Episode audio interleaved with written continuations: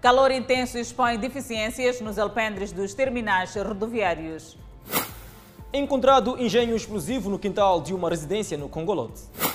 Utentes e automobilistas satisfeitos com a asfaltagem da via Intaca-Mualas. Felipe News defende edificação e boa gestão de infraestruturas para o ensino técnico profissional.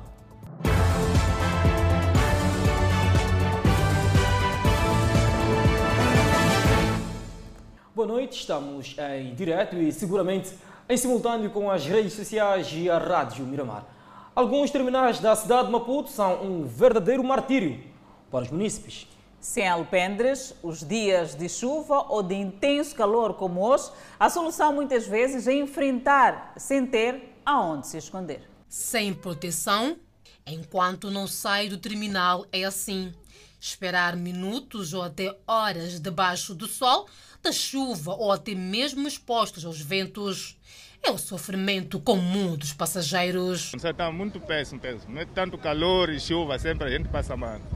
Hum, tem que eles ver alguma coisa, fazer uma cobertura, qualquer coisa. Filas longas, com munícipes de todas as idades.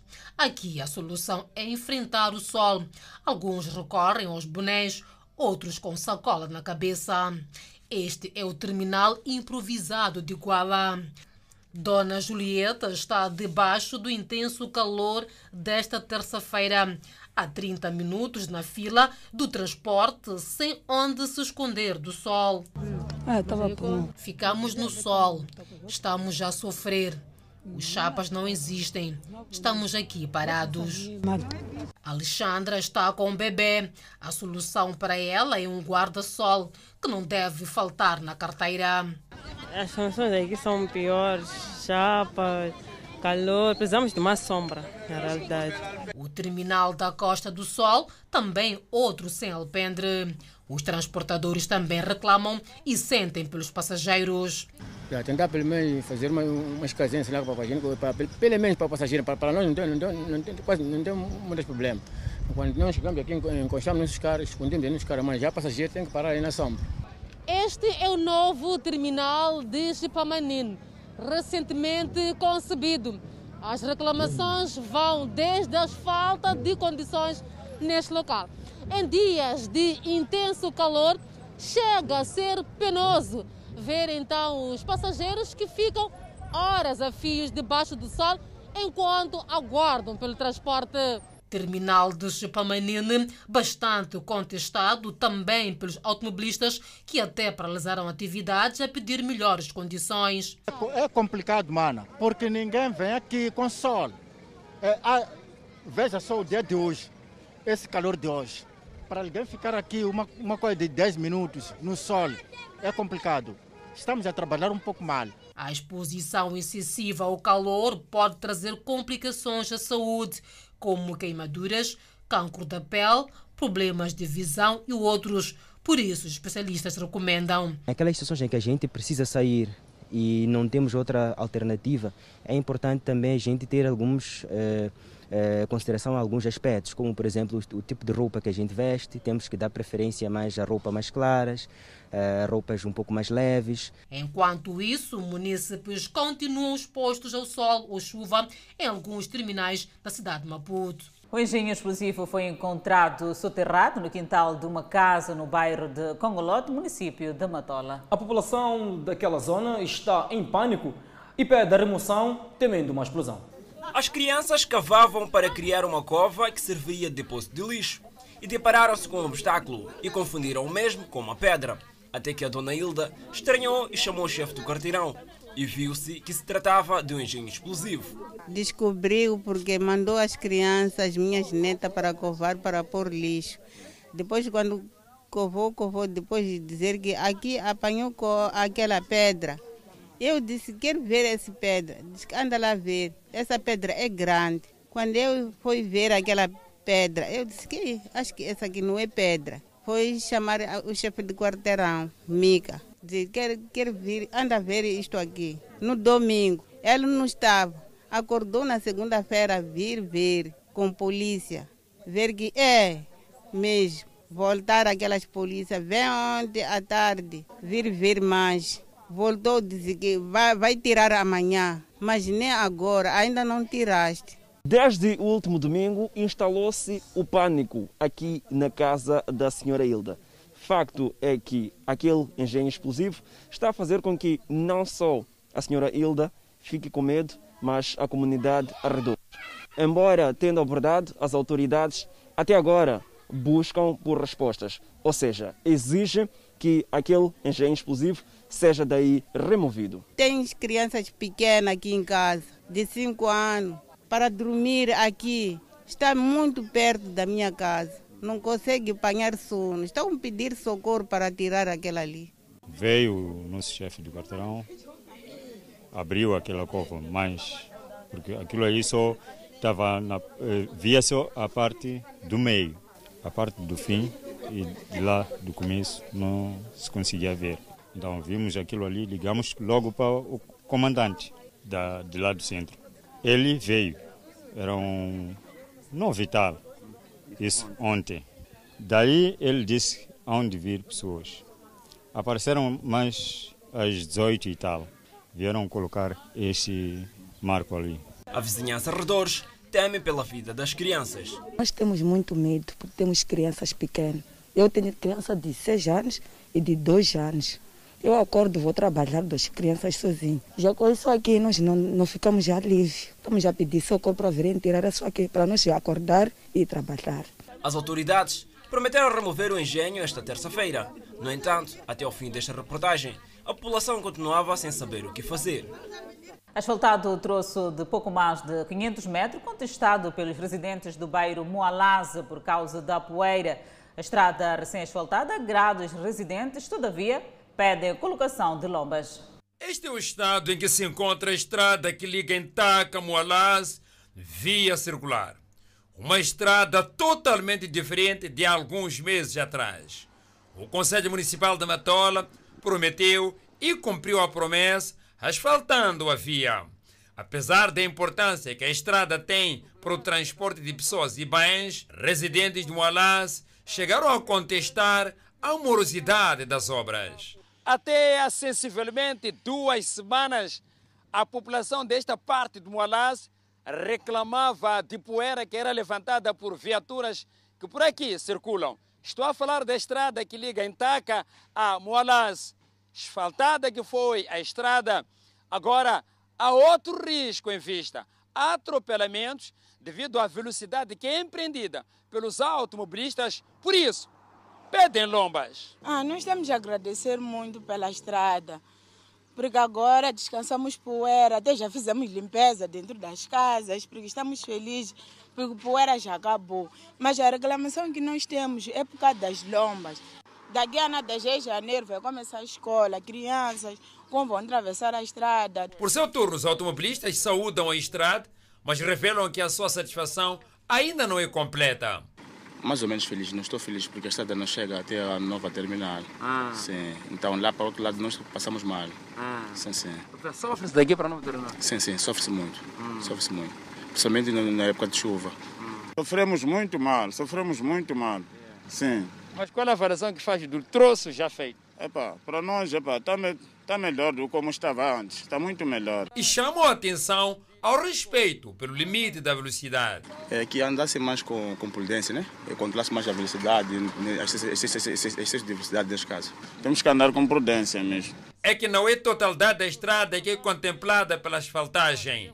Segundo a placa do Conselho Municipal, são 5 km e 800 metros que beneficiaram da obra, sobrando um troço de pelo menos 2 km até o antigo terminal de Moalaz. Contudo, é um facto que a asfaltagem da via veio facilitar a vida dos residentes de Moalaz e enche de esperança os moradores de Godlosa de em breve também verem asfaltado o troço que os liga a Moalaz. O caso do antigo edil da Manhissa, suspeito, entre outros, de crimes de abuso de cargo e de função, vai à fase de acusação. Segundo o Gabinete Provincial de Combate à Corrupção de Maputo, são no total 108 processos, tendo 80 a instrução preparatória. Combate à corrupção envolvendo funcionários públicos em tramitação na província de Maputo. Um dos casos é do antigo edil da Manhissa, Alberto Chiquamba, acusado, entre outros crimes, de corrupção e abuso de cargo e função. Um processo de 2017. Mas é um processo que já está a correr seus trâmites, já foi feita a instrução contraditória que foi requerida pelo próprio arguido. O arguido é indiciado de crimes de abuso de cargo e função, é indiciado do crime de pagamento de remunerações indevidas na forma continuada e também é indiciado do crime de peculato.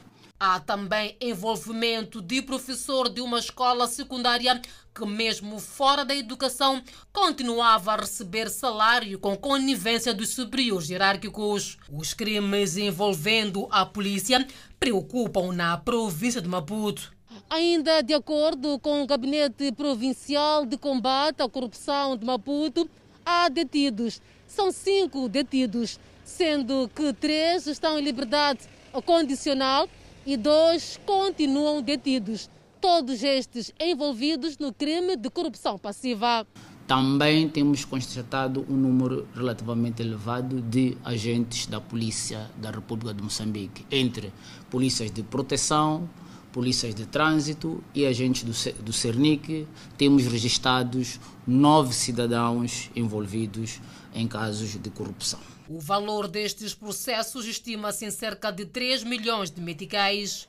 O gabinete investiga agora o caso da residência da secretária do Estado na província de Maputo, com denúncia de que os valores pagos estão fora do que a lei estabelece como teto. Pelas informações que nós recebemos é que estava-se a pagar a mais em função daquilo que a lei permite como teto. E perante isso foi aberto um processo, está a correr aqui no gabinete quando tivermos mais, mais detalhes, quando o processo findar, eh, iremos eh, comunicar a, a, aos órgãos de informação. Os dados foram avançados durante a conferência de imprensa esta terça-feira, que serviu para avaliar o desempenho da instituição em funcionamento desde agosto corrente. O Presidente da República exige a recuperação, edificação e boa gestão de infraestrutura do ensino técnico profissional. Felipe News colocou o desafio na cerimônia de tomada de posse de Agostinho Langa como secretário do Pelouro em alusão. Secretário de Estado para o Ensino Técnico Profissional é o novo cargo de Agostinho Francisco Langa Júnior. Ao empossá-lo esta terça-feira, o presidente da República desafiou o quadro a se focar na recuperação, edificação e boa gestão das infraestruturas do setor. O ensino técnico profissional é muito caro, porque exige o que estou a dizer, muito equipamento, muita infraestrutura, um pouco mais extraordinária do que o ensino geral. Então precisamos de conservar, termos a certeza que o nosso gestor é competente e está habilitado para tal. Para tal é preciso formação, se calhar incluir no vosso leque, dentre tantas escolas, haver uma escola que forma gestores das escolas técnico-profissionais ao nível do nosso país. Agostinho Langa aceita o desafio sem deixar de referir tratar-se de um setor que mereceu pouca atenção por muito tempo. Os desafios são enormes durante algum tempo, por uma razão qualquer, o, o setor meio, meio esquecido, estão as infraestruturas em, em degradação, há falta de formadores, sobretudo formadores, não é? E, e, é, e é essa aposta que nós temos neste momento, de reabilitar as infraestruturas e formar os formadores. Felipe Nussi quer que se faça do ensino técnico profissional motor do desenvolvimento do país. Queremos fazer do ensino técnico profissional como uma ferramenta para rapidamente desenvolver Moçambique. Isto é, permitir o aumento da produção e uma produção qualitativa, permitir a competitividade interna, mas também regional ou internacional e para tal é preciso ter algumas habilidades acrescidas, mas também com este com esta ferramenta a empregabilidade encontra mais facilidade. O recém-empossado secretário de Estado para Ensino Técnico Profissional tem como um dos primeiros passos a recalendarização dos conteúdos depois de a pandemia da Covid-19 ter interferido negativamente no calendário anterior. Precisamos de acertar o calendário escolar há ainda algumas instituições que ainda não retomaram as aulas, isso é uma preocupação, porque o plano que tinha sido feito era de ver-se até maio terminava-se com o, o calendário escolar. Mas, como se sabe, no ensino técnico, se nós queremos ensinar a fazer, não podemos uh, uh, passar ou, ou, ultrapassar, as, uh, saltar as etapas. Evitar que o setor se amarre em cursos tradicionais que não dão enquadramento profissional aos jovens é uma das recomendações do Presidente da República. Enquanto isso, após a criação do Ministério da Ciência e Tecnologia e Ensino Superior, o presidente da República, Felipe Jacinto Nunes, nomeou através de despacho presidencial Daniel Daniel Nivagara para o cargo de Ministro da Ciência, Tecnologia e Ensino Superior. Até a sua nomeação, Daniel Daniel Nivagara desempenhava a função de professor associado na Universidade Pedagógica. O governo moçambicano está atento à necessidade de salvaguardar os direitos do autor. Desta forma, foi aprovado o decreto que garante que as produções literárias e outras não sejam usadas para fins alheios aos legítimos proprietários. Já há muito que os atores, autores de obras literárias e artistas nacionais, de forma geral, têm manifestado indignação quanto às suas obras e produções musicais que têm sido alvo de plágio, pirataria e outras formas de reprodução fraudulenta sem devida autorização ou pagamento. O governo, desta feita, aprovou o decreto que dá respaldo legal aos artistas e cientistas nacionais. Esta proposta de lei visa promover e proteger as obras literárias, artísticas e científicas, bem como os direitos dos respectivos autores, artistas, intérpretes, executores, produtores de fonogramas e videogramas e dos originais de radiodifusão, com finalidade de estimular a criação e a produção do trabalho intelectual na área da literatura, da arte e ciência. Foi aprovado ainda no presente Conselho de Ministros o decreto que cria o Serviço Nacional de Sangue para melhor gestão do ato de doação e transfusão do líquido vital. O decreto que revê, o decreto número 46/2015 de 31 de dezembro, que cria o Serviço Nacional de Sangue, Instituto Público, portanto, Senasa IP. O decreto ajusta os instrumentos de gestão e de funcionamento da Senasa com vista a assegurar a gestão, coordenação, orientação, regulamentação, formação, acreditação, monitoria, bem como a fiscalização das atividades relacionadas com a doação e transfusão de sangue e seus derivados. As medidas preventivas à Covid-19 continuam no centro das atenções do Executivo. Ainda nesta sessão, o Conselho de Ministros apreciou as informações sobre o balanço e perspectivas da aplicação das medidas sobre a prevenção do novo coronavírus e o relatório do estudo de transporte de gás natural de Parma para o Sul. Os vendedores de mercado grossista do Zimpeto contarão com um galpão de proteção contra o sol, que está em construção para dezenas de comerciantes a grosso. Venda a grosso embaixo do sol e da chuva ficará para trás quando esta obra for concluída. Trata-se de um galpão de construção de raiz que vai dar sombra aos vendedores do mercado grossista do Zimpeto. Emídio Fabião, diretor de mercados e feiras, explica a execução da obra. Neste momento, está-se a fazer a betonagem das sapatas corridas para posterior executar-se os pilares. Devo informar que, em termos da percentagem da obra, são 20% do que já foi executado da obra. É, a obra está num bom ritmo. Acreditamos que menos de oito meses, aquilo que nós esperamos, teremos, portanto, uma obra concluída. É em dias quentes como este que não só os vendedores sofrem, mas também os produtos perecíveis perdem qualidade, reduzem a clientela e levam à baixa de preços, comprometendo assim o negócio. Estas obras são animadoras para os vendedores. Tem vantagem porque os nossos produtos não vão apodrecer. Nós já vemos de ficar na sombra. Boa conservação da batata, assim como, como os vendedores daqui do mercado grossista.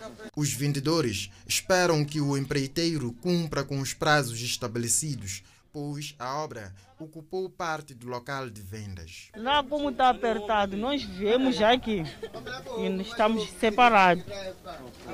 Arranjamos, arranjamos-nos a nossa maneira. Emídio Fabião diz também que o galpão terá espaços que superam em número os vendedores que ocupavam a área em obra. Só para ver, eh, tínhamos ah, na, nesta área cerca de, de 25 caminhões e neste momento teremos mais 10 caminhões portanto, acrescido daquele que é, é, nós é, prevemos na, na a obra iniciou há algum tempo e está a 20% de execução, sinal de poder ser concluída nos prazos estabelecidos. Seguimos para o norte do país, onde o governador de Cabo Delgado mostra-se preocupado com o fenômeno de falsificação de licenças de transporte e de carga na província. Numa visita à Direção Provincial de Transportes e Comunicações, Valide Itauabo anunciou um combate cerrado contra este crime que lesa o Estado. Dados avançados esta segunda-feira apontam que o esquema de falsificação de licenças de transporte de carga em Cabo Delgado defraudaram os cofres do Estado em cerca de um milhão de meticais. Um cenário que está a preocupar as autoridades governamentais locais e, por isso, querem ver identificados e responsabilizados os seus autores. Durante a visita à Direção Provincial de Transportes e Comunicações, o chefe do Conselho Executivo Provincial de Cabo Delgado orientou a este setor no sentido de combater energicamente este mal. O diretor referiu-se à apreensão de 150 licenças falsas. É esse trabalho que nós queremos mitigar. É isso que nós queremos mudar o cenário. Na nossa província, queremos motoristas com licenças ou carta de condução falsa, zero. O Conselho Executivo Provincial vai combater de forma veementemente. O diretor provincial de Transportes e Comunicações da província de Cabo Delgado garantir que o seu setor está a trabalhar no sentido de colocar novas características às licenças de transportes e de passageiros ao nível da província de Cabo Delgado para permitir que o processo de falsificação não seja facilitado. Aquelas licenças que nós vimos que havia uma facilidade de falsificação, nós estamos a encontrar algumas marcas alguma forma de fazer com que as licenças haja uma dificuldade por parte daqueles que falsificam. Bem, até agora eh, foram identificados dois funcionários, mas o processo ainda está a decorrer a nível das instituições. Na reunião que manteve com os funcionários daquela instituição, Valide Tawabo ficou a saber dos projetos em curso na área dos transportes e comunicações, como, por exemplo, a construção de terminais rodoviário e fluvial em Pemba. Infraestruturas que, quando forem construídas e entrarem em funcionamento, irão impulsionar a movimentação de pessoas e mercadorias de e para a província de Cabo Delgado. Com o terminal também de qualidade para melhor controle e para melhor também servir a, a, a, nossa população. Planificamos também construir seis acostagens que vão ser a, a nível dos distritos de Mocimboa da Praia, é, Metuge, em Palma. O governante visitou a Direção Provincial de Transportes e Comunicações numa altura em que as instalações beneficiam de obras de reabilitação e ampliação. Por isso, orientou ao elenco da direção para a necessidade de rentabilização do edifício, em particular a sala de conferências. Motoristas de longo curso paralisaram a atividade na tarde de segunda-feira na cidade de Nampula por alegadamente estarem agastados com a má atuação da Polícia de Trânsito durante as suas viagens. São motoristas que fazem diferentes rotas do país.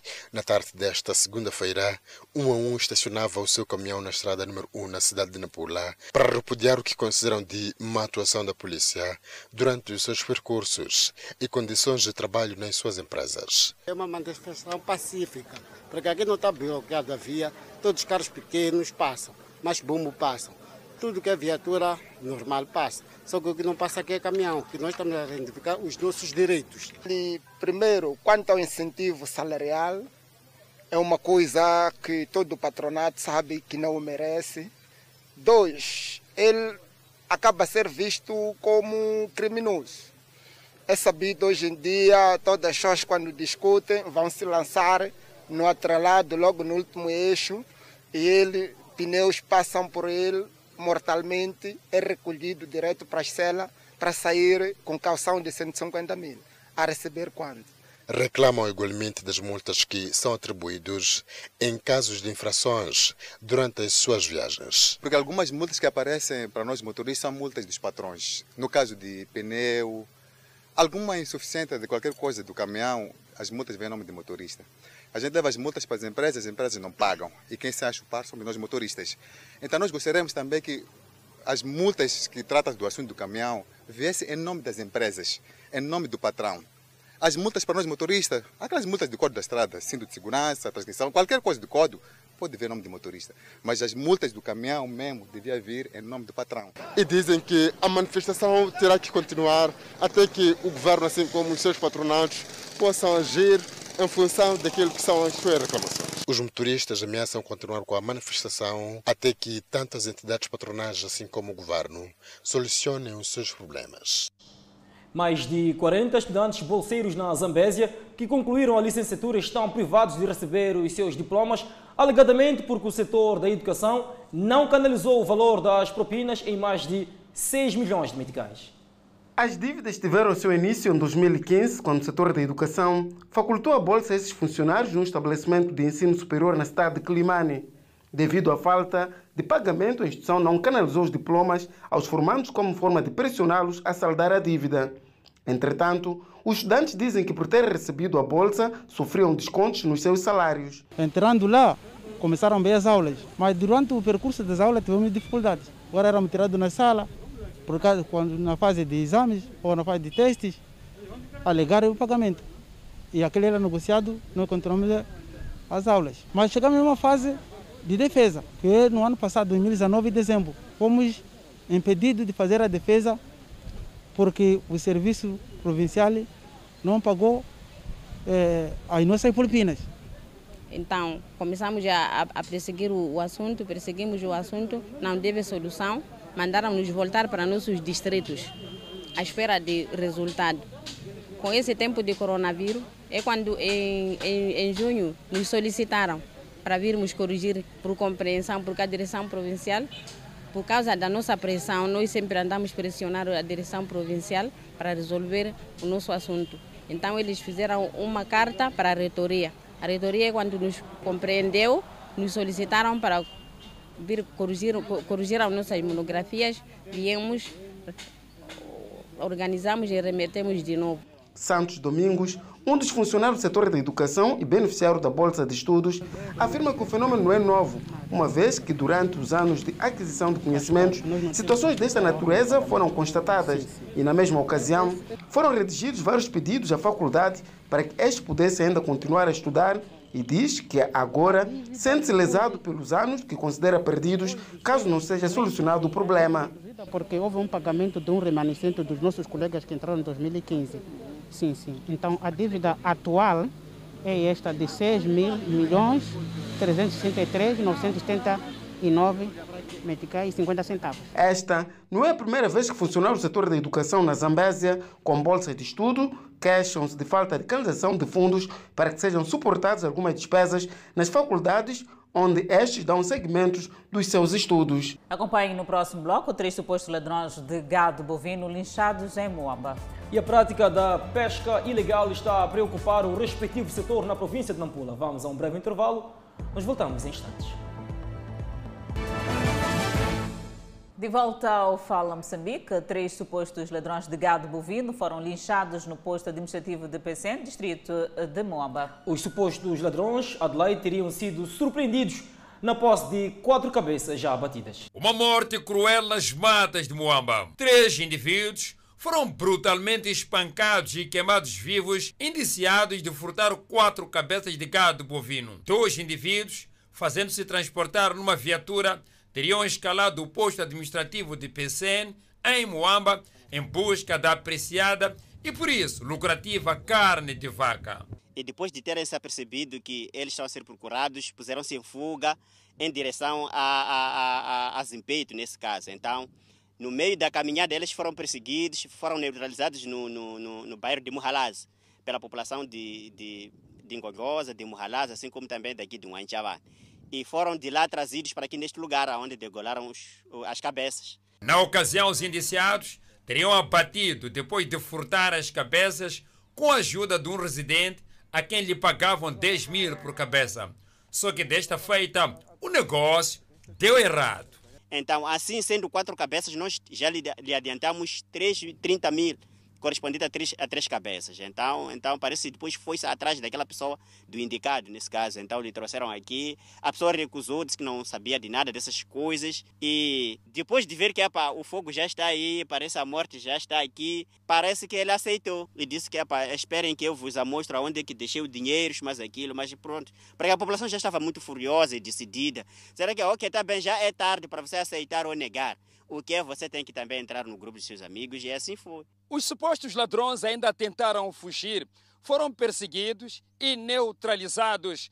Foram colocados dentro de uma viatura e a população vinha cantando Queremos paz no Anchavan, que é este local onde nós nos encontramos. Aliás, foi justamente neste local onde as cabeças foram eh, decoladas e chegados aqui, naquele ponto ali, foram queimados vivos. O furto de gado em Moamba tornou-se o maior problema para os criadores. Foi um bom tempo a roubar um gado aqui. Hum. Mas a pessoa que rouba um gado vem de muito longe. Okay. Hum. A falta de uma esquadra na zona é apontada como elemento catalisador do crime. Também com toda a razão. Aqui não temos esquadra, aqui não tem nada.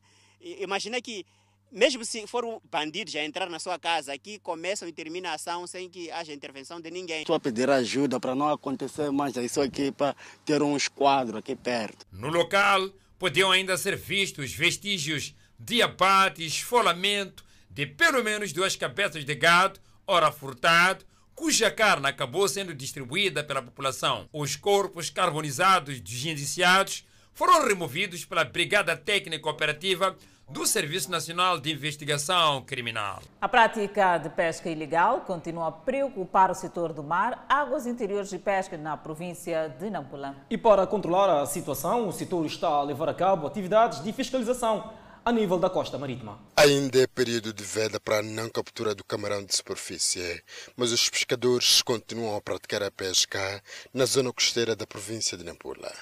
Por isso, o setor do mar, águas interiores e pescas está a desenvolver atividades de fiscalização para desencorajar o uso das redes nocivas à pesca. As artes nocivas levam consigo inúmeras, inúmeras situações que podem criar déficits naquilo que é o manancial de espécies. Estamos a referir a artes, artes que realmente não deixam nem sequer o peixe miúdo, nem a larva mas olhando mesmo para aquela dimensão, são grandes e grandes toneladas de pescado que podíamos ter daqui no final da veda estariam toda a população, sobretudo a estas da, da população da, da pesqueira a nível da costa, não é? que tem como base de sustentabilidade a atividade pesqueira. O trabalho de fiscalização ao longo da costa marítima na província de Nampula arrancou no distrito de Angós, seguiu-se ao distrito de Larde e aqui, ou então, e foi concluído aqui no distrito de Moma, por onde foram apreendidas 18 artes nocivas à pesca. Aqui no distrito de Moma, as 18 artes nocivas à pesca apreendidas foram incineradas esta terça-feira. Foram apreendidas mais de 30 artes, então quero me referir desde Angós, Larde e Moma, é, dessas artes, hoje temos aqui em, Moma, é? cerca de 18 artes estão a ser incineradas. Neste processo de incineração é o processo final de uma atividade de fiscalização, num processo em que é suspensionada a arte de pesca e quando é encontrada ela numa extensão com uma parte de arte com tamanho não recomendado à pesca, este, esta arte toda é retirada para a sua incineração. Este jovem natural de Naquela Porto e que percorre com barco toda a costa marítima até chegar ao distrito de Mahoma, considera de positiva a iniciativa do governo. Essa rede aqui para queimar, sim, é por sempre aquela rede de pescadeiro, vim para ali por dentro, mas com filhas deles, filhos deles, não para pescar peixinhos, porque ali mata todos os peixinhos que poderia crescer para matarmos no outro ano, é, direito do moscadeiro, tiram todo para fora. É exploração Moçambique. A atividade de fiscalização ao longo da costa marítima vai continuar até o mês de março de 2021, ou então final do período da veda de camarão de superfície, estabelecida no início deste mês. E a Polícia da República de Moçambique, em Jangamo, desmantelou uma rede de criminosos que dedicava-se à produção, consumo e também à venda de droga. Em conexão com o crime, foram detidos estes dois indivíduos que, além de plantio, consumo e venda de droga, são também acusados pela polícia de terem roubado estes bens. Foi surpreendida numa machamba, portanto, a cultivar cannabis sativa, da qual foi destruída com mais de 15 quilogramas de cannabis sativa, vulgarmente conhecido por suruma. Ele produzia, eh, consumia e traficava o mesmo produto, portanto, para alimentar eh, os seus comparsas, que depois eh, tinham mais apetite para poder perpetrar esses roubos. Os dois indiciados assumem que eram produtores desta droga e que também perpetravam atos de roubo em residências. Porém, negam a versão da polícia de que eram vendedores de droga. Assumem que apenas consumiam como forma de obter mais força para exercer as suas atividades. Então, como.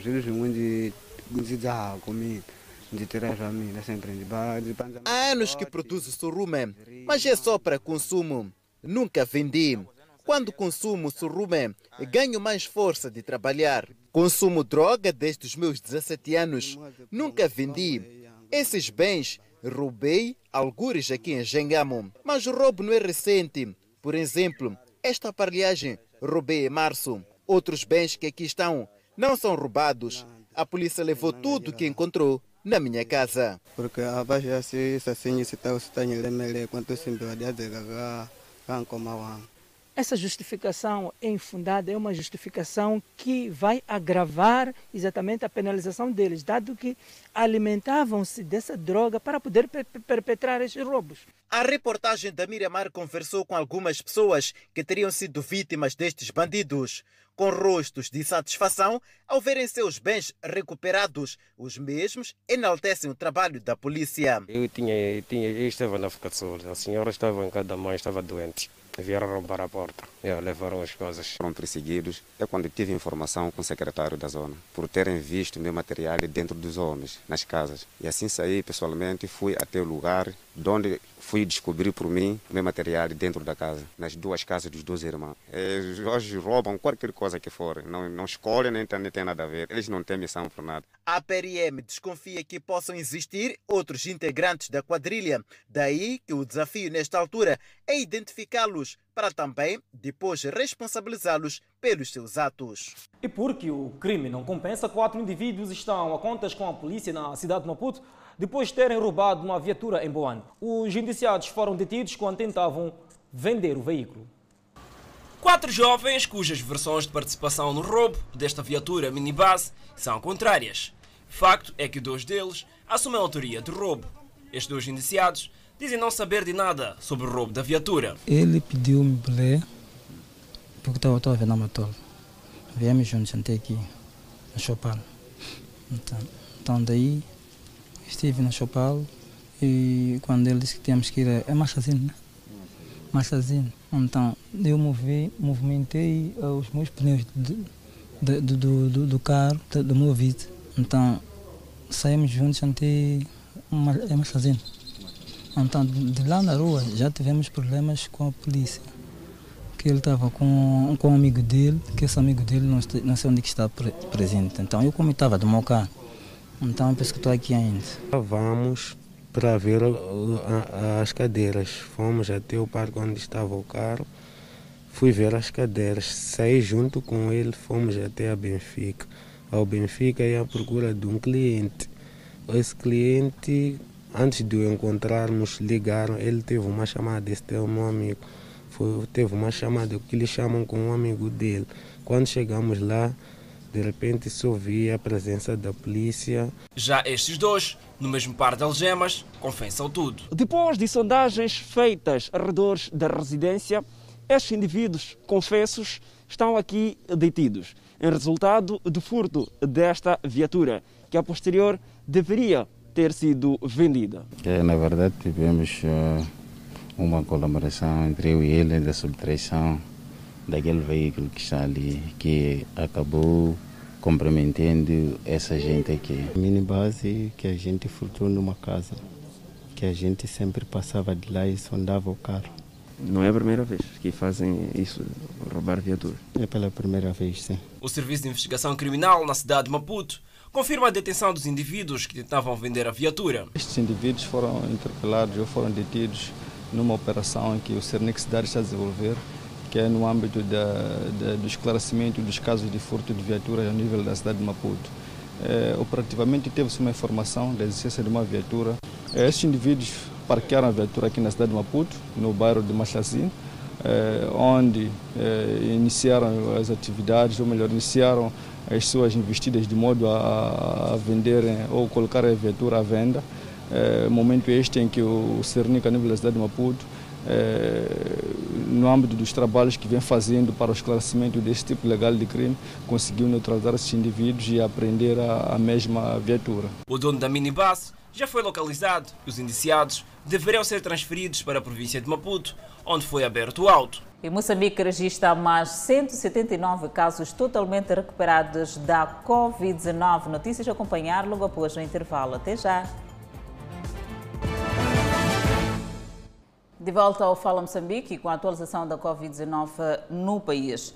Moçambique registrou mais 179 recuperados nas últimas 24 horas e atualmente o país tem um cumulativo de 13.408 totalmente recuperados da doença. O país tem um cumulativo de 588 indivíduos internados, dos quais 32 sob cuidados médicos nos centros de isolamento. Seguimos com outro quadro de número de casos positivos. O nosso país tem cumulativamente 15.231 casos positivos registrados, dos quais 14.924 de transmissão local e 307 importados. Moçambique testou nas últimas 24 horas 1.619 amostras, das quais 112 revelaram-se positivas. Dos casos hoje reportados, 103 são de nacionalidade moçambicana e 9 estrangeiros. Destes, um de nacionalidade é Swat, um tanzaniano, um zimbabuiano três de nacionalidade sul-africana e três de nacionalidade portuguesa. Todos os casos resultam de transmissão local. Moçambique registrou mais uma morte em paciente infectado pelo novo coronavírus numa unidade hospitalar da província de Gaza. Trata-se de um paciente do sexo masculino de 40 anos de idade e de nacionalidade moçambicana. Neste momento, o país tem 1.692 casos ativos do novo coronavírus. Enquanto isso, olhamos a página internacional. Os casos foram baseados em dados preliminares obtidos em 42 dias após a primeira dose. A vacina russa Sputnik V apresentou uma eficácia de 95% na proteção de pessoas ao novo coronavírus, de acordo com uma segunda análise de testes clínicos. Este resultado iguala da farmacêutica norte-americana Pfizer, que produz uma vacina. Os resultados da Moderna ficaram ligeiramente abaixo, com 94,5% de eficácia. Os cálculos foram baseados em dados preliminares obtidos em 42 dias após a primeira dose, conforme relatado esta terça-feira em comunicado do Ministério Russo de Saúde, do Centro de Gamaleia e do Fundo de Investimento Direto Russo. De acordo com os dados de eficácia da vacina russa após 28 dias e de 91,4%. No domingo, os fabricantes informaram que o preço da sua fórmula será mais baixo do que os rivais e deverá rondar os 8 euros por dose. E de volta ao país, a União Europeia abre espaço para a entrada do cabrito produzido em Tete, centro de Moçambique. O ministro da Indústria e Comércio, Carlos Mesquita, espera que haja retenção dos benefícios econômicos. Para a materialização deste desiderato, o Ministério da Indústria e Comércio lançou em Maputo o teste comercial da indicação geográfica do cabrito de tete, que marca o início da comercialização desta carne, observando todas as normas sobre pastagem, transporte, abate, congelamento, processamento, embalagem, rotulagem e conservação. Com esta iniciativa, o Ministério da Indústria e Comércio espera maior visibilidade do cabrito de tete no mercado nacional e internacional. Com o início da comercialização da indicação geográfica Cabrito de Tete, espera-se que haja a retenção dos benefícios econômicos pelos criadores, contribuindo desta forma, desta feita, para o aumento da renda familiar e consequente melhoria das condições de vida de milhares de pessoas que se dedicam à criação de gado caprino na província de Tete. Entretanto, Carlos Mesquita referiu que é preciso capacitar a Associação dos Produtores de Cabrito de Tete, certificação do Instituto Nacional de Normalização e Qualidade e o estabelecimento de uma plataforma multissetorial de coordenação. O peso e a complexidade dos desafios acima mencionados exigem uma visão estratégica e ação coordenada de todas as partes relevantes. Neste sentido, a continuidade e o alargamento do apoio dos nossos parceiros, nomeadamente a União Europeia, a FAO, a Organização Mundial de Propriedade Intelectual, não é somente, não é somente crucial e vital, mas, sobretudo, indispensável. Para o embaixador da União Europeia em Moçambique, António Sanches Benedito, o cabrito de Tete tem lugar no mercado europeu. Nós, em efeito, na Europa temos bastante experiência no que diz respeito a indicações geográficas, eh, denominações de, de origem, e queremos pôr essa experiência ao serviço também de Moçambique. A lista é longa, eh, como foi já indicado. De... Vamos começar pelo cabrito, mas espero que que vão continuar eh, outros eh, produtos. Eh. As condições climáticas e o modo tradicional de criação do cabrito de tete constituem os fatores que determinam a qualidade e reputação do cabrito desta região. E para ver e ouvir no próximo bloco, a economia moçambicana contraiu 1,09% no terceiro trimestre de 2020. Adelaide Isabel. É verdade, e na Zambésia, Batalão retoma atividade após duas semanas variado. Notícias a acompanhar logo após o intervalo. Esperamos por si. De volta ao Fala Moçambique, a economia moçambicana contraiu 1,09% no terceiro trimestre de 2020 devido aos impactos da pandemia da Covid-19. O ramo de hotelaria e restauração foi o que mais contraiu, ou seja, contribuiu para este desempenho negativo. Após uma recessão econômica na ordem de 3,25% no segundo trimestre do corrente ano, o produto interno bruto de Moçambique mostrou uma tendência de recuperação no trimestre seguinte devido ao alívio das restrições impostas pela Covid-19.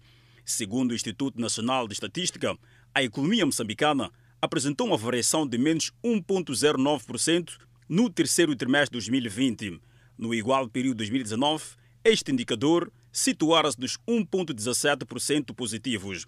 O desempenho negativo da atividade econômica no terceiro trimestre de 2020 é atribuído em primeiro lugar ao setor terciário, que decresceu 2,41%, com maior destaque para o ramo de hotelaria e restauração, com uma variação de menos 31,42%, seguido dos serviços financeiros, com menos 1,89%, e do ramo de transportes e comunicação, com cerca de menos 1,18%.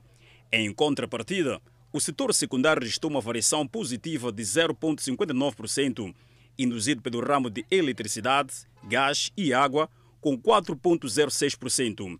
Para o economista Agostinho Machava, a retoma da atividade econômica ainda é lenta, destacando, contudo, a performance do setor agrário. Esta, esta recuperação da economia, uh, apesar de lenta, uh, é consistente uh, com as medidas que foram tomadas nos últimos meses, que consistiram numa retoma paulatina da atividade econômica, Uh, mas importa-me aqui uh, destacar, sobretudo, uh, a evolução da agricultura. Apesar da contínua recessão que nós fomos observando nos últimos meses, ela sempre manteve-se resiliente, no sentido que sempre teve taxas positivas de crescimento, mesmo na situação da diversidade que é esta criada pela Covid e que todos nós conhecemos. Isto leva a crer de que, mais uma vez, fica reforçada a ideia de que nós devemos, de facto, apostar na agricultura, porque esta é que vai garantir a nossa subsistência, mesmo em situações de crise como esta que foi aqui uh, provocada pela Covid. Mais uma vez, na zona centro do país, após a avaria de Batalão por duas semanas, retomaram as atividades de transporte marítimo. Os utentes mostram-se satisfeitos porque já somavam prejuízos com a paralisação. São vários cidadãos que estavam privados de transportar grandes quantidades dos seus produtos, bem como ter uma viagem condigna para aceder aos dois pontos da margem que dá acesso à cidade de Climane e Iracamba, no distrito de Inhaçuns. Alguns desses cidadãos afirmam que não viam a hora para poderem ter uma viagem com mais segurança. Porque uma vez que sofriam muito, né? Para desse barquinho e assim. Então assim já tá, tá, tá, tá bem. Estamos bem viajando. Conseguimos viajar bem, com segurança nesse caso. Ajuda as pessoas, transportes, ida e volta. As pessoas não passam mal. Uhum. Quando está variado, como é que é? Só eles passam mal. Com meio de transporte não tem como fazer, atravessar. Uhum. Quanto às motas, carro. Foram mais de duas semanas da avaria do Batelão Zambeze. No entanto, nessa altura, a comunidade que é utente da embarcação sentia-se aflita, tendo em conta que para ter o acesso às duas margens era difícil, porque para fazer o acesso aos mesmos locais tinham que usar pequenas embarcações que por vezes não oferecem muita segurança em termos daquilo que é a transitabilidade por dois de acesso. A volta do Batelão Zambeze traz para esta comunidade uma garantia de poder fazer o transporte dos seus produtos que tinham uma dificuldade para poder ter o mesmo para as duas margens do Rio dos Bons Sinais, aqui no distrito de Climane. Santos Antônio é comerciante de peixe seco, tem como local de aquisição o distrito de Inhações e afirma que o tempo em que o batelão ficou avariado comprometeu, de certo modo, a sua atividade, uma vez que o produto tinha que permanecer hora a fio para o seu transporte em pequenas embarcações, algo que agora já está ultrapassado. Yeah, todo mundo estava a sentir, nem por mim, eu me sentia mal, porque eu às vezes levava a minha carga para aqui, cada vez em quando as cobranças eram aqueles maiores. Mas uma vez como o batalhão já iniciou a trabalhar, tudo está silêncio. Sim. O que é que faz em ações? Em ações eu sou negociante. Compro o meu peixe, baso com ele para ele, faço minhas vendas, depois volto. Então, como é que transportava o peixe sem batalhão? Era a maneira, você chegar, descarregar para barquinho, é para homens de ajuda, mas uma vez com o batalhão só você era chegar, meter, normalmente sem, sem nenhuma coisa do mal. Em Ações, por ser um distrito próximo da cidade de Climane, a maior parte dos funcionários do distrito residem ou continuam os seus estudos em Climane, algo que tem criado vários constrangimentos quando se registra uma paralisação do batelão.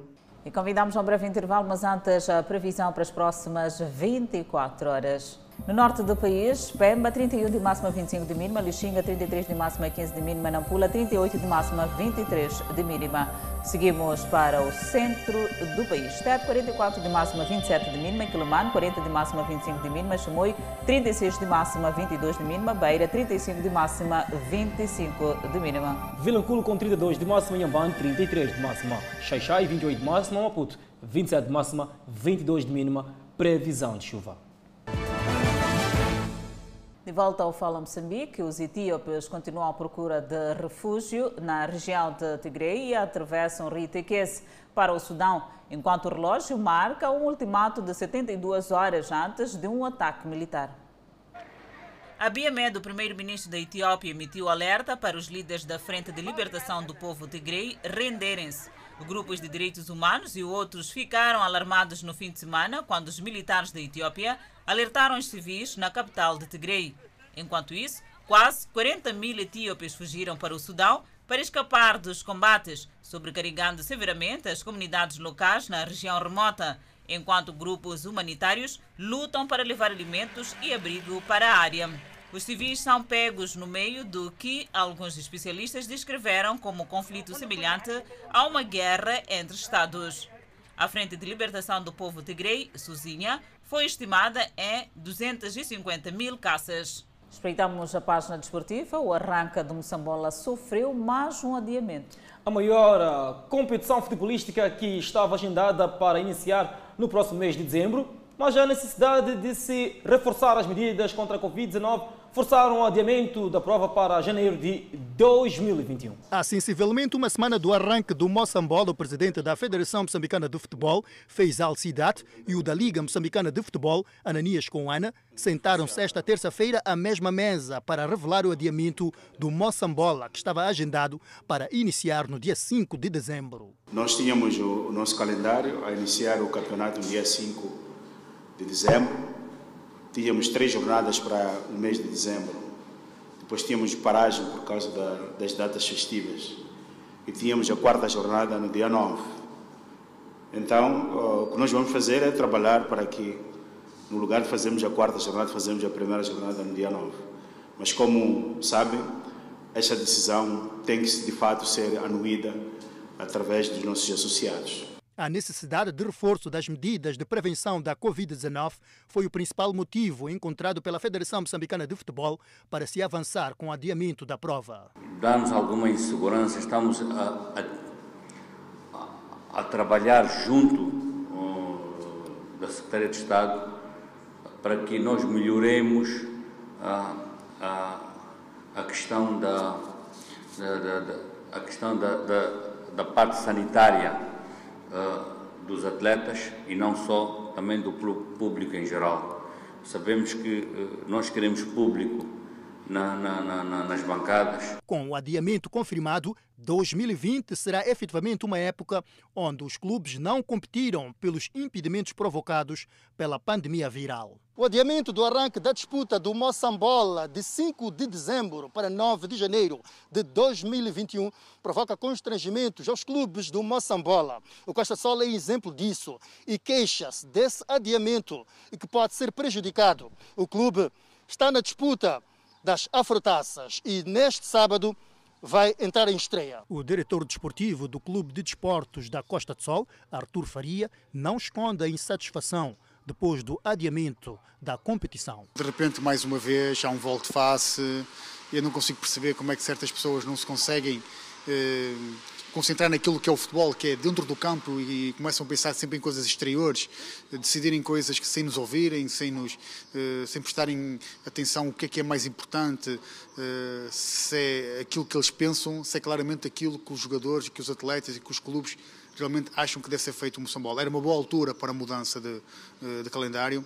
Jogar com calor uh, seria difícil, já com chuva também seria difícil, mas o futebol é um jogo a céu aberto. Há dias que chove, há dias que não chove, isso acontece por todo lado uh, deste, deste continente e, e, deste mundo. Por não terem respeitado as exigências da CAF, as equipas do Desportivo Maputo Incomata de Chinavane e Teste África do Chimoio estavam afastadas da disputa do Moçambola e têm as possibilidades de regressar à disputa da prova máxima do futebol nacional se cumprirem com a regularização do licenciamento dos clubes no período de 25 de novembro a 11 de dezembro. Todas as equipas que vão disputar o Moçambola devem igualmente renovar as exigências de licenciamento de clubes até 11 de dezembro. O Fala Moçambique fica por aqui. Obrigada pela atenção dispensada. E pela preferência grato de coração.